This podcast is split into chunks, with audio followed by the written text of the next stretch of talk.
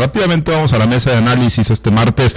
Saludo eh, a Jorge Luis Telles, como todos los días. Jorge Luis, buenos días, qué gusto saludarte. Buenos días, Pablo César. Buenos días a Francisco Chiquete, Altagracia. Y buenos días a todos los que nos escuchan. Gracias, Chiquete, te saludo con gusto. Buenos días.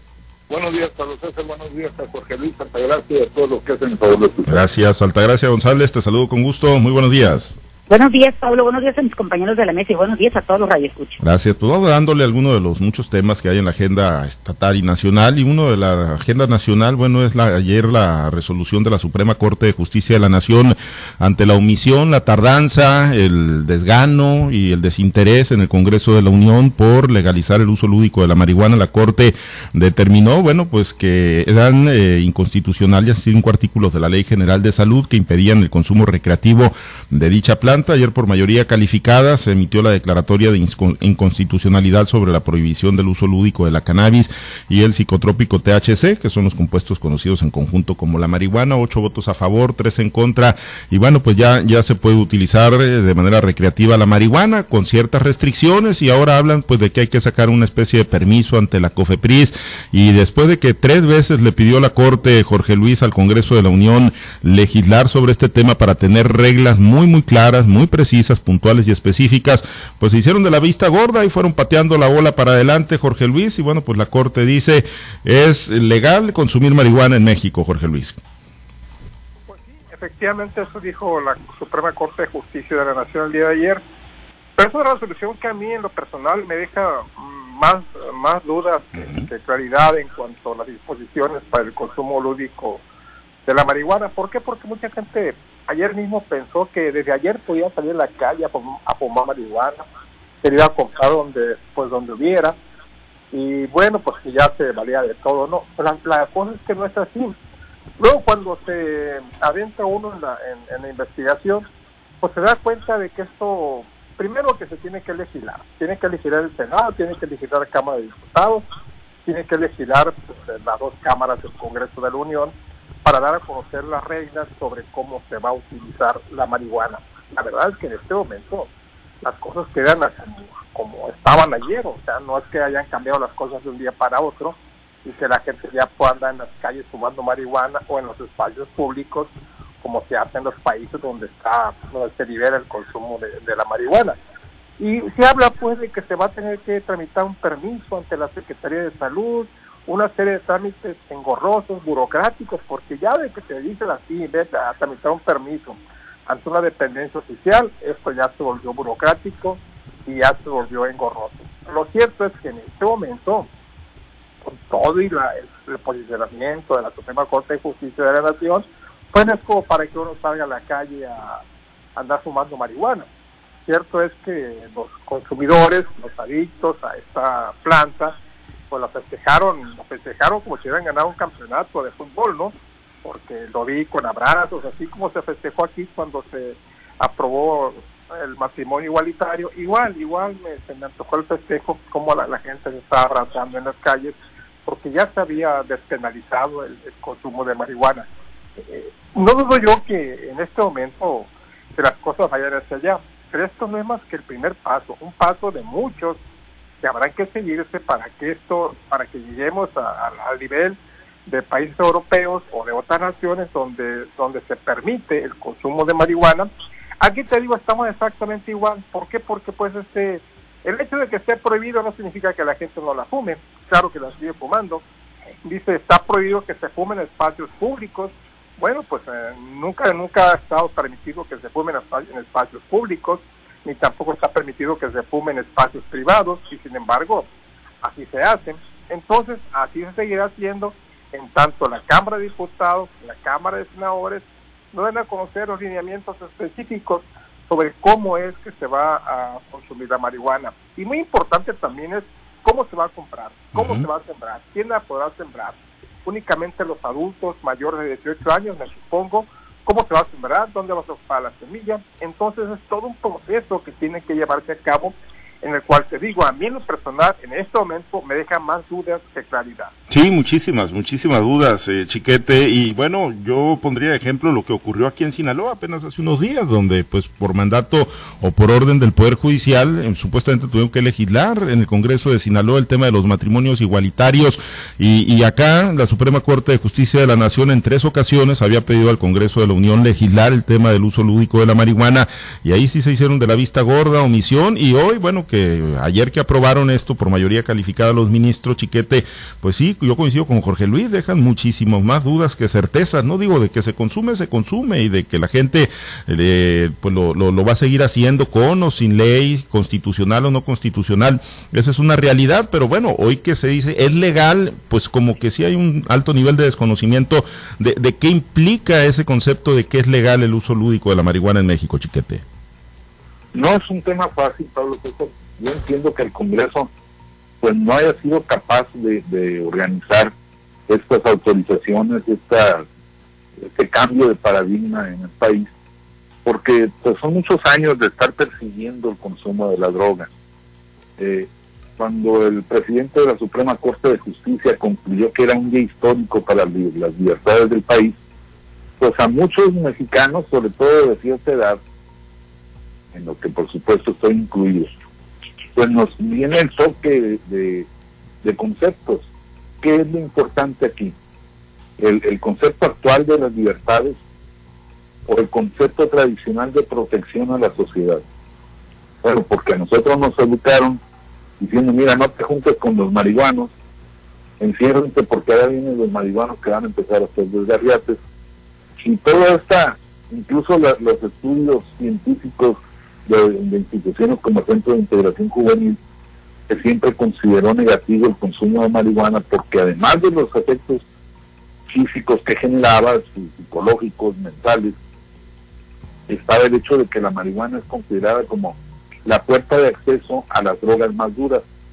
Entonces todo esto ya está olvidado y, y, ya ocho señores magistrados decidieron que era más importante la libertad que la salud. Y luego problema de la, de la burocracia. Lo que se está autorizando no es la compra de marihuana, sino la siembra para autoconsumo. Y entonces, pues hay mucha gente que no tiene capacidad para, ni tiempo para, para esto de la agricultura tan especializada. No, yo no sé qué tanto será difícil mantener una planta de marihuana, estarle sacando ahí las, las hojas y todo eso. Pero, pero no a todo el mundo se le da.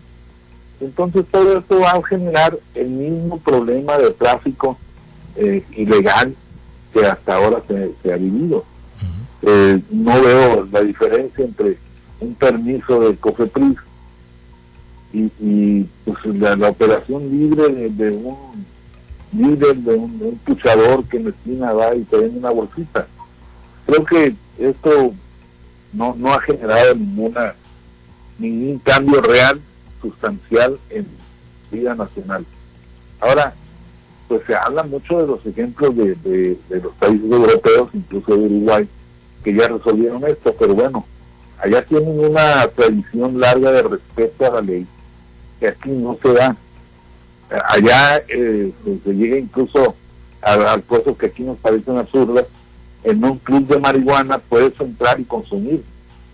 En Holanda, por ejemplo, pero no puedes entrar fumándote un cigarro tiba, es un cigarro común y corriente porque hace daño. Y entonces, pues aquí no, no existe ese respeto, aquí sigue habiendo gente que prende cigarros en los restaurantes, en los lugares cerrados. Y, y bueno, todo esto forma parte de un proceso de culturización que no se va a alcanzar en un momento, de un momento a otro, ni siquiera cuando el Senado y la Cámara de Diputados se pongan de acuerdo por fin para darle esta, esta reglamentación Sí, es tan, es tan profundo el tema como largo el tramo que hay que recorrer, ¿no? Para alcanzar pues niveles como sociedad que nos permitan pues la madurez suficiente, Altagracia, como para, bueno, pues eh, tratar y lidiar con un tema pues tan importante y tan de fondo como es el uso legal de la marihuana en el país. Hay quienes pues han insistido que hay que verlo, Altagracia, como una especie de, de oportunidad, ¿no? Para también la siembra, la comercialización, el uso medicinal, como si en automático los, los grupos criminales, los narcotraficantes, quienes durante pues largos, eh, de, largas décadas han, han hecho de, de la siembra y la comercialización y el trasiego de la droga, pues un gran emporio, ¿no? Y, bueno, pues hay quienes dicen, es una oportunidad como si fueran a renunciar ellos en automático y como si, bueno, pues cualquier empresario pudiera llegar y con su capital invertir para, bueno, pues quitarles ese negocio a los narcotraficantes. Altagracia, pues un tema muy, muy complejo, muy profundo. ¿Qué opinión te merece esto que aprobó ayer la Suprema Corte de Justicia de la Nación? Bueno, es un tema tan complejo y tan actual que lo estamos viviendo ya en, la, en el más alto tribunal de este país, ¿no? El, el derecho al uso lúdico de la marihuana bueno, pues puede ser para algunos considerado y satanizado, como, como lo hemos estado diciendo aquí, y para otros puede ser un logro que pues lejos está de serlo, ¿no? ¿Por qué? Porque a golpe y porrazo, a, tropezones, entramos a, a situaciones que, que nos remiten al primer mundo, siendo que en México si hay algo que queda claro es la omisión legislativa y el, la falta de trabajo real de, de las personas que fueron electas para, para hacer eso, el legislar sobre temas que son escabrosos, sobre temas que pueden ocasionar, que pueden traer beneficios, pero que también pueden ocasionar pues mucho daño, ¿no? ¿Cuál es la, la, la consecuencia, como decía este Francisco Chiquete, eh, de, de haber aprobado algo sobre el cual no hay una base jurídica?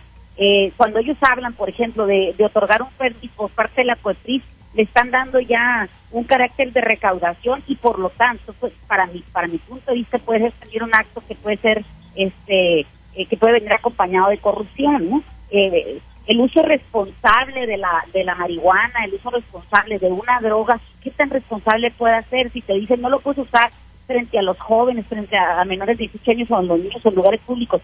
Les pregunto, una persona que está intoxicada, tiene responsabilidad sobre sus acciones, cuántos accidentes, accidentes hemos visto que son provocados por eso, cuántos eh, se ha elevado el, índice de criminalidad de personas que están bajo el influjo de una droga.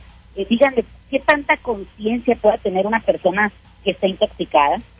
Me parece que eh, también se le deja abierta a que jóvenes o personas que en su vida han pensado en usar la droga lo pueden hacer por moda o por el solo hecho de participar en algún eh, o ser aceptado en algún grupo de los que seguramente se van a venir con este tipo de, situaciones, porque ya lo vemos en los otros países donde hay lugares específicos para la, para fumar o para consumir este este enervante. Entonces, me parece que es una omisión grave de parte de los legisladores el no regular eh, o no hacer un marco jurídico para este tipo de cosas. También me parece que es un acto desesperado de la Corte por validar las actuaciones que ha tenido. Ellos han venido eh, eh, amparando a la gente que, que usa la, la usa marihuana, ¿no? Entonces, este, lo, eso es un acto de presión de un poder hacia otro poder. El poder legislativo eh, ha sido omiso y el poder judicial le pica la costilla para qué, para que, para que legisle. Entonces me parece que puede también considerarse como un acto de intromisión entre poderes que pueden tener en este, en este país, pues, un, o deben de tener el, la misma equidad eh, para poder transitar en, un, en un país de pleno derecho. Me parece que hay muchas cosas que están en el aire y confío con mis compañeros que es un acto pues más bien desesperado donde el fundamento no está eh, todavía eh, debidamente, valga la redundancia, fundado y motivado, ¿no? que es el, el hacer el marco jurídico para eso. Tenemos por un lado el uso, eh, la distribución, la comercialización o, o, en el aire, pero por, por lo pronto tenemos ya eh, algo que nos dice que sí lo podemos hacer, pero no sabemos cómo. Me parece que son contradicciones muy graves las que las que se están dando ahorita en los temas más que nada de los poderes de la Unión. Sí, lamentablemente así así es, ¿no? Y bueno, pues esperemos a ver eh, finalmente qué le ponen en cuanto a las letras chiquitas, en cuanto al marco normativo, pero por lo pronto, bueno, pues el concepto de uso legal de la marihuana, pues ahí queda, ahí está con lo que puede implicar esto para la salud pública, como lo decía también Francisco Chiquete y como pues se ha venido valorando, ¿no? Eh, pues es, es un día importante para las libertades, día histórico, decía ayer el ministro Arturo Saldívar, presidente de la Suprema Corte de Justicia de la Nación. Ahí sí, defensa ultranza de la Constitución, por cierto, y en el tema de su reelección, pues ahí no le quiso entrar a hacer un deslinde, eh, pues concreto, pese a que también estaba establecido en la Constitución. Bueno, nos dice Amado León que tiene mucho tiempo eh, viviendo en Estados Unidos a propósito de este tema que estamos analizando. México, sus legisladores lo quieren poner a México como un país desarrollado cuando tiene un rezago espantoso en su educación, empleo y economía. Solo eso faltaba, ya verán sus consecuencias a un futuro inmediato. Bueno, gracias, Amado León. El otro tema, Jorge Luis, antes de despedirnos, este pues seguramente seguirá dando mucho de qué hablar. Ayer Rubén Rocha Moya, el gobernador electo del estado de Sinaloa, pues finalmente extendió un nombramiento ahora para el proceso de transición, pero indiscutiblemente va a estar y muy cerca y en un lugar muy protagónico. El Diablo Higuera, pues no, su llegada al proyecto de Rochamoya, Jorge Luis, pues no nada más se inscribió en el pragmatismo de la campaña y de la búsqueda del triunfo, sino que también pues va a gobernar, va a tener un lugar importante y eso por lo menos es lo que se denota ayer con el nombramiento como secretario particular. ¿Cómo, cómo lo lees? Que el primer nombramiento que expide ya, el primer nombre que pone formalmente sobre la palestra Rubén Rochamoya sea el del expanista Alejandro Higuero Zuna, Jorge Luis. Fíjate que a lo mejor ustedes no van a estar de acuerdo conmigo, pero yo creo que no es no es precisamente lo que el Diablo Higuera anda buscando. Que tema particular, dependiendo de la personalidad, de las circunstancias del caso y de la personalidad del gobernador, se puede convertir en un hombre muy poderoso, pero también se puede convertir en un burócrata de escritorio, pegado ahí desde las 8 de la mañana hasta las 11 de la noche, cuando se desocupa el titular del Ejecutivo. Se quita vida, se quita vida propia, se quita, se quita este, privacidad, se quita muchas cosas el secretario particular. Por eso es que normalmente el secretario particular de un gobernador es una persona joven, si acaso un político que va que ha tenido dos o tres responsabilidades, pero que, pero que es de una edad joven. Higuera no es muy viejo tampoco, pero ya no es un jovenzuelo.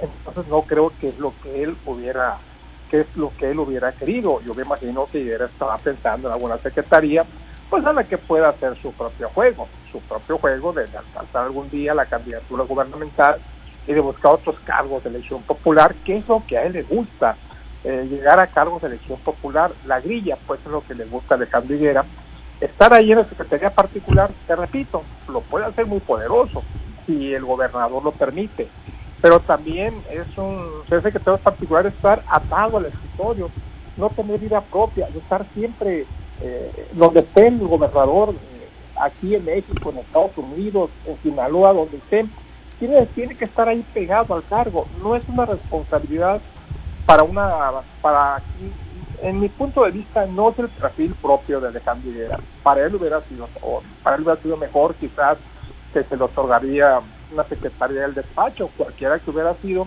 ¿Por qué? Porque eso le iba a dar oportunidad de manejarse, de tener más, más margen de acción. Ahora que a lo mejor, y esto es lo que, lo que él el momento hubiera querido, pero en mi punto de vista yo creo que no es precisamente lo que lo que más le haya gustado a Alejandro Higuera. Por otra parte, pues es lo que los contrastes, ¿no? Un recalcitrante panista ahora se convierte en un defensor de la 4T, porque va a tener que ser defensor de la 4T, estando ya con Rubén Rocha, estando enrolado en las filas de Morena, porque si estás con Rocha, pues evidentemente estás en las filas de Morena.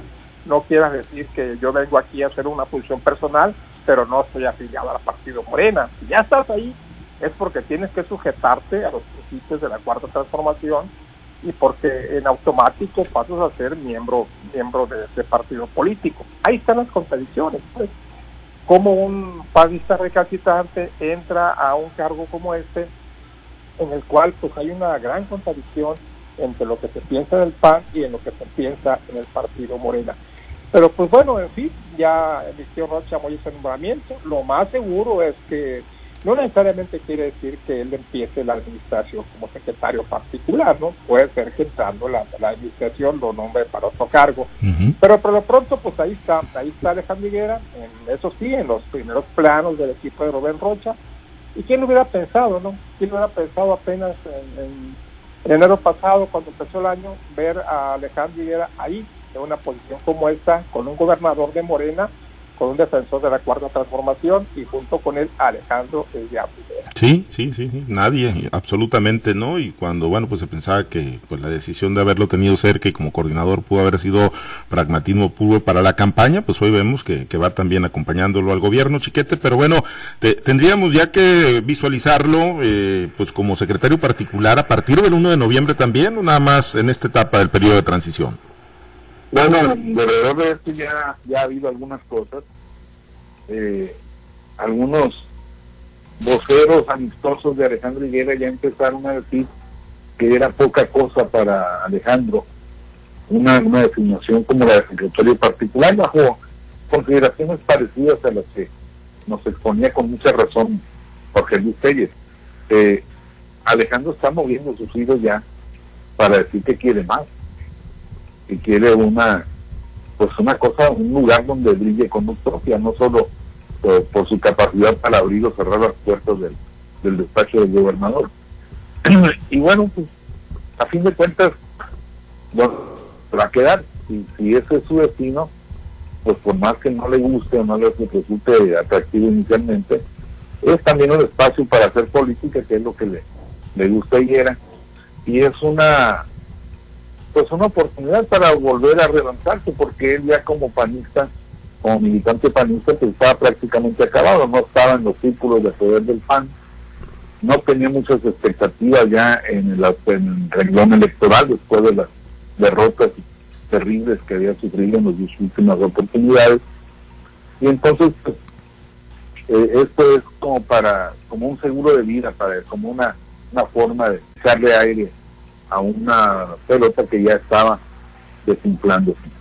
De manera que pues como quiera gana, eh, con pragmatismo, con hacerse eh, el lojito respecto de las creencias anteriores o de sus eh, prédicas ideológicas, que pues por supuesto ya, ya se fueron a dar. Pues por lo menos ahí está, ahí es el primero por lo que de manera visible pues tiene un nombramiento por parte del gobernador electo Rubén Rocha Moya, aunque sea pues con origen panista Altagracia, algo que seguramente a muchos morenistas de cepa pues no les ha de haber agradado mucho. Mira, eso es lo que queda más que de manifiesto, ¿no? Que no te, no te significa nada el ser morenista o el tener una afiliación eh, completamente identificada con el gobernador o gobernador electo, en este caso Rubén Rochamoya, para asegurar su puesto en el gobierno.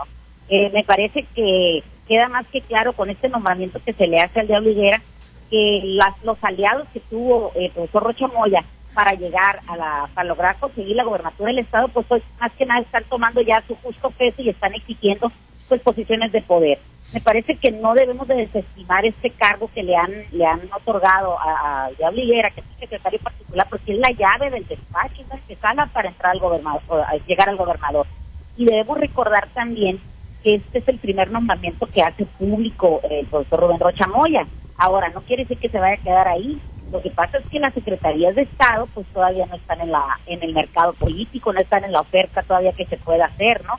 siempre los gobernadores esperan hasta el último día para decir con quiénes van a, con quién se va a hacer acompañar para el gobierno que está a punto de iniciar. No, nunca hemos visto, o por lo menos en el, en el pasado reciente, no tenemos que desde, desde tiempo atrás se diga esto va a ocupar esta, esta secretaría o este va a ocupar tal dirección, no, simplemente que se dejan hasta el final del tiempo en que pues, esperar lo más posible, ¿para qué? Para no causar ese tipo de controversias que se hace con el primer nombramiento que hace público eh, eh, en este caso el gobernador electo. En todos los en todos los niveles de gobierno se da, siempre se guarda esa secrecía para para que no les quemen el, el, candidato, para que no les quemen el, el aspirante, ¿no? Entonces me parece que que todavía le falta mucho que ver en este en este transitar hacia hacia el gobierno de Rubén Rocha Moya y sí me parece algo muy claro que en este momento pues nada tiene que ver la ideología o los principios partidistas para ejercer un cargo público, ¿no? Tal parece que lo que les interesa es pues solamente pagar las cuotas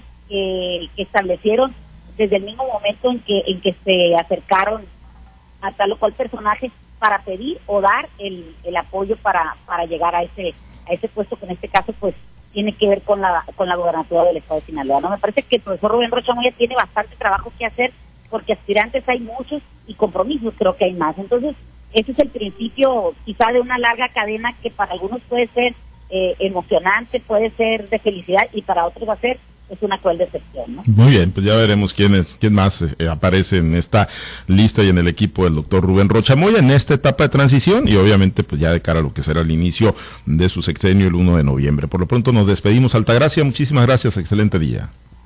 Gracias, Pablo César, y que tengas un excelente día. Gracias, Altagracia, y muchas gracias efectivamente a toda la gente que se ha estado reportando ahí con sus felicitaciones hoy en el Día de San Pedro y San Pablo. Gracias, Jorge Luis, excelente día. Muy buenos días, Pablo César, buenos días a todos. Gracias, Chiquete, muy buen día. Buen día, Pablo César. Tienes santo y es ventaja. Tengo santo, tengo santo, compartido con Pedro, pero tenemos santo.